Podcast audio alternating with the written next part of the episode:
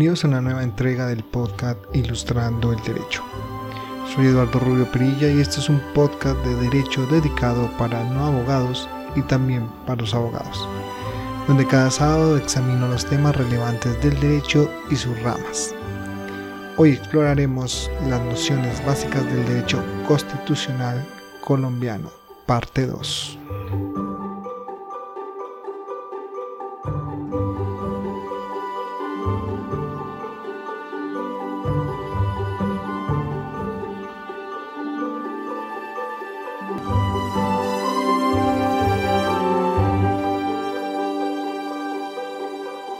Sean todos bienvenidos con un buen día, buena tarde o buena noche.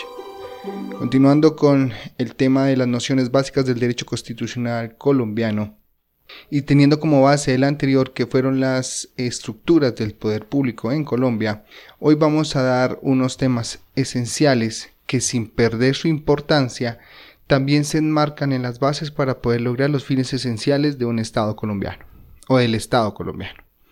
Antes de proseguir, hago extensivas mis disculpas a mis oyentes por cuanto el episodio pasado, es decir, hoy hace 8 días, 19 de diciembre del 2020, no se habló al aire por cuestiones técnicas.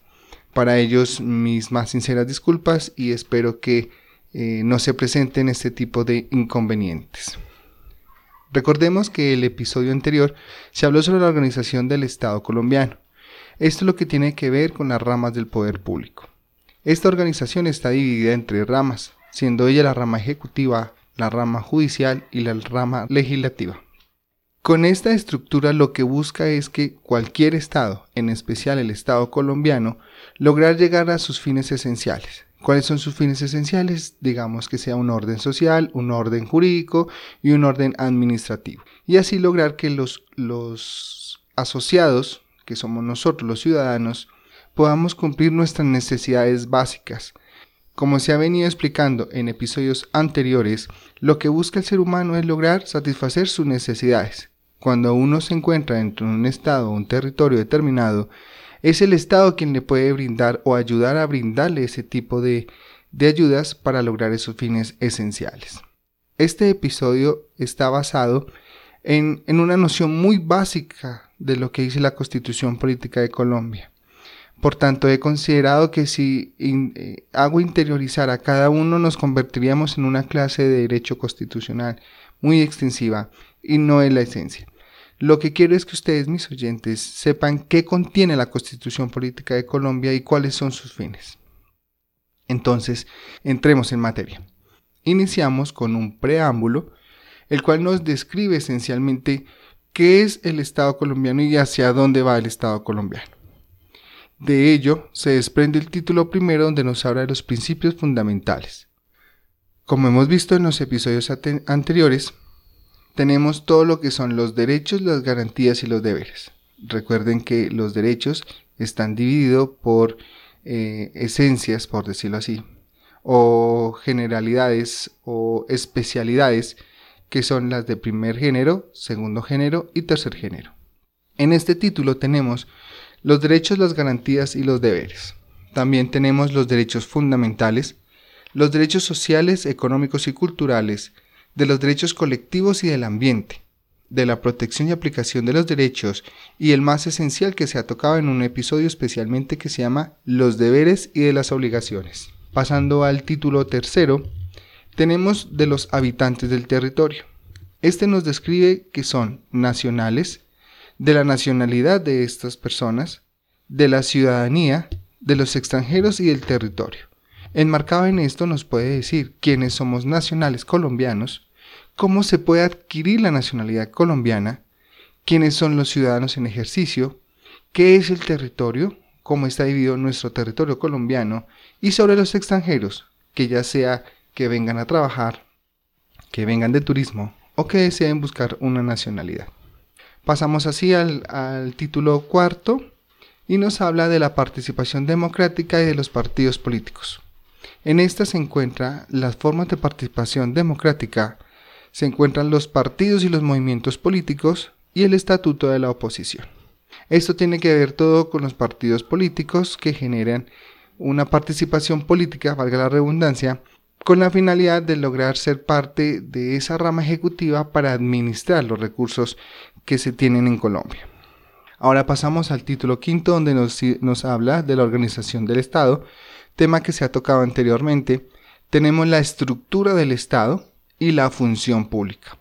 Luego tenemos el título sexto que nos habla ya específicamente de la rama legislativa.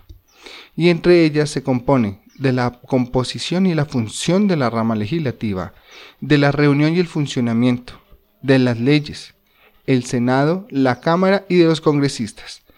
Como lo, anuncié anteriormente en episodio sobre la estructura del Estado, que es en esencia el Congreso de la República.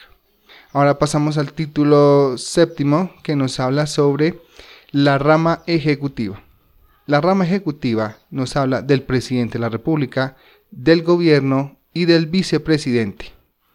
También tenemos de los ministros, de los directivos del departamento administrativo, de la función administrativa, de los estados de excepción, de la fuerza pública y de las relaciones internacionales.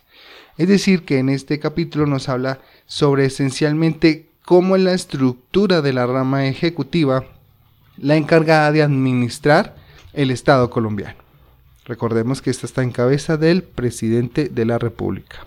Tenemos el título octavo que nos habla de la rama judicial. En esta nos habla de las disposiciones generales y como lo mencioné anteriormente, las jurisdicciones en cual está dividida la rama judicial para poder tener un control sobre la justicia. Ellas son la jurisdicción ordinaria, la jurisdicción contenciosa administrativa, la jurisdicción constitucional y las jurisdicciones especiales. También nos habla de la Fiscalía General de la Nación y del gobierno y administración de la rama judicial. Pasamos después de esta, tenemos el título octavo, donde nos habla de las elecciones y de la organización electoral. Nos habla del sufragio y de las elecciones de las autoridades electorales. Pasamos ahora al título décimo. Nos habla de los organismos de control, siendo ellos los organismos de control la Contraloría General de la República y del Ministerio Público, que es la Procuraduría General de la Nación. La Contraloría se encarga de investigar la inversión de los dineros públicos y el Ministerio Público, que es la Contraloría, se encarga de investigar a esa persona que administra los recursos públicos. Pasamos ahora al título 11, donde nos habla de la organización territorial. Esta nos dice las disposiciones generales y los regímenes en el cual está dividido Colombia desde su parte administrativa para poder así alcanzar todo el territorio colombiano. Y estos son los regímenes departamentales o el departamental, el régimen municipal y el régimen especial. Entonces tenemos esa distribución administrativa para lograr así llegar a, cumplir con la finalidad del Estado. Ahora tenemos el título 12, donde nos habla del régimen económico y de la hacienda pública. Tema súper importantísimo, en tanto que ahí nos habla sobre cómo se hacen las inversiones, sobre los recursos que tiene el Estado y su forma de distribuirlas. Tenemos entonces dentro de este título de las, de las disposiciones generales, de los planes de desarrollo, del presupuesto, de la distribución de recursos y de las competencias, de la final del Estado Social de Derecho y de los servidores públicos, y esencialmente de la banca central. Luego tenemos el título 13, donde nos habla de la reforma en la Constitución. Nos dice las disposiciones transitorias y los artículos transitorios de la paz. En este capítulo nos habla esencialmente quién puede reformar la constitución y de qué forma puede modificar esta constitución. Recordemos que la constitución es norma de normas y no cualquier persona o cualquier ente puede reformar la constitución política de Colombia. Luego tenemos finalmente unos artículos transitorios.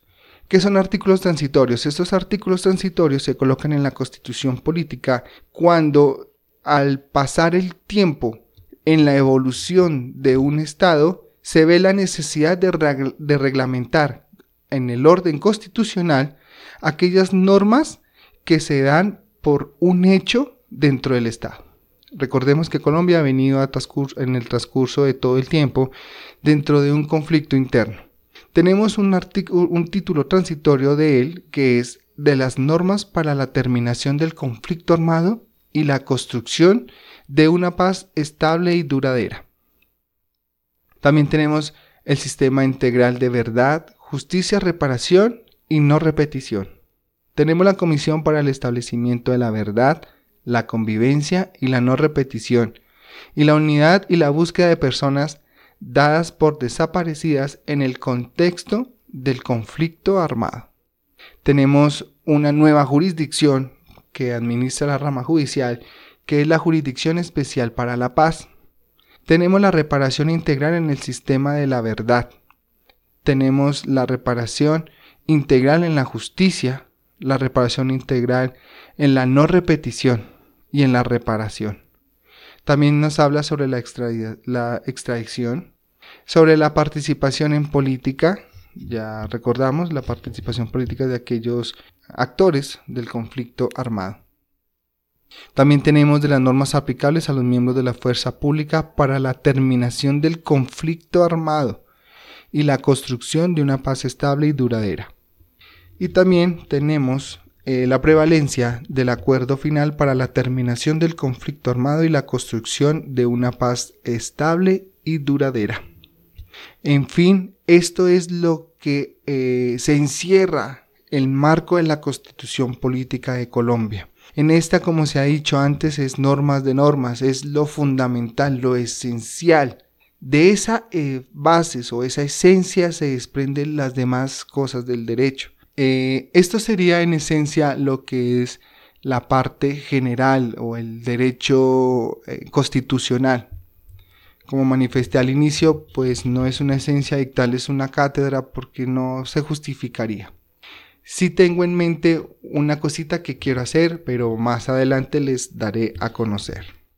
Les comento a ustedes, mis queridos oyentes, que este es el último episodio del año 2020 pero volveré el próximo eh, sábado 9 de enero del 2021, por cuanto estamos en fiestas, la gente está viajando, está haciendo sus eh, encuentros familiares, que es muy válido, y por lo tanto pues no habrá episodio el día 2 de enero, si no estoy mal. Entonces volveré el próximo 9 de enero del 2021 con un nuevo episodio y les comentaré qué es lo que pienso hacer con los temas de la constitución política de Colombia. Una vez más, muchas gracias mis oyentes, fue un año muy espléndido. Este proyecto dio sus frutos hasta donde va. Eh, no consideré que fuese tan grande, pero me di cuenta que sí. Ha dado y ha llegado a las personas esta esencia que es ilustrar el derecho de una forma muy básica y muy esencial para ustedes. Con esto cierro este año 2020 muy satisfecho Enhorabuena porque me siento muy gratificado y más por todos los correos que me han escrito. Ya para este cierre, como es habitual en todos los episodios, dice así, gracias de nuevo por escuchar y sintonizar Ilustrando el Derecho. Volveré el próximo sábado, recuerden, 9 de enero del 2021, con un nuevo episodio. Pueden invitar a sus conocidos, familiares, amigos, al vecino, a quien desee invitar y comparta que el conocimiento es universal y para todos. Puede encontrar todos los episodios de Ilustrando el Derecho en Spotify, Anchor, FM y Google Podcast. Me pueden dejar sus comentarios, recuerden, el correo electrónico ilustrandoelderecho@gmail.com. Recuerden que todo problema jurídico tiene una solución legal. Mi nombre es Eduardo Rubio Perilla y esto es Ilustrando el Derecho. Hasta la próxima.